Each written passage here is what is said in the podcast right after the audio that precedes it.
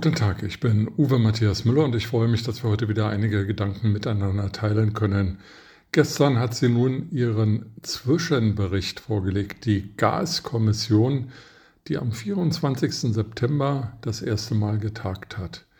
Sieben Monate nach Beginn des Krieges Russlands gegen die Ukraine haben nun Experten aus Wirtschaft, Gewerkschaften, Wissenschaft, zusammengesessen und haben, wie es hieß, bis gestern nach 5 Uhr darüber gebrütet, wie die Menschen vor den explodierenden Energiekosten bewahrt werden können, wie ihnen die Angst genommen werden kann. Herausgekommen ist im Wesentlichen erstens, im Dezember müssen die Bürger keine Gasrechnung bezahlen, die übernimmt der Staat.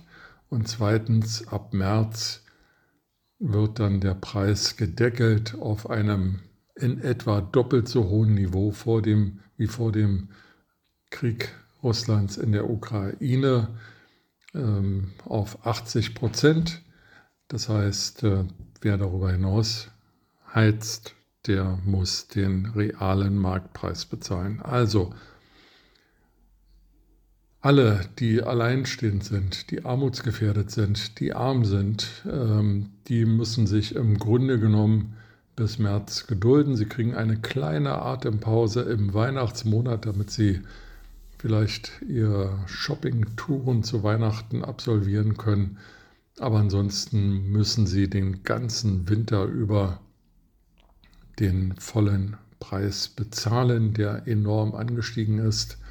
Dafür hat also diese Kommission nun sechs Wochen, äh, Entschuldigung, drei Wochen gebraucht, um das festzulegen. Und ob die Politik dem folgt, werden wir sehen. Aber das sind die Vorschläge der Expertenkommission, die ja vom Bundeswirtschaftsministerium und von Robert Habeck, Bündnis 90 Grüne, berufen wurde.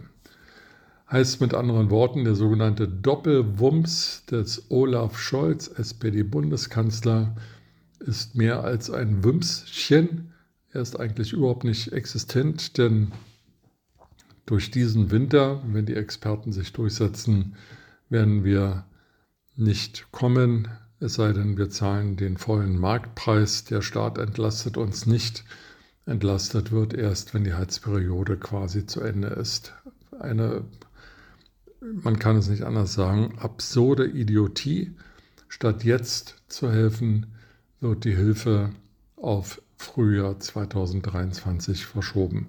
Alle anderen Fragen, dass jeder diese Entlastung bekommt, dass jeder diese Einmalhilfe im Dezember bekommt, dass das unsozial ist, lasse ich hier mal außen vor. Entscheidend für mich ist, dass alle, die wenig Geld haben, dass denen in diesem Winter nicht geholfen werden wird.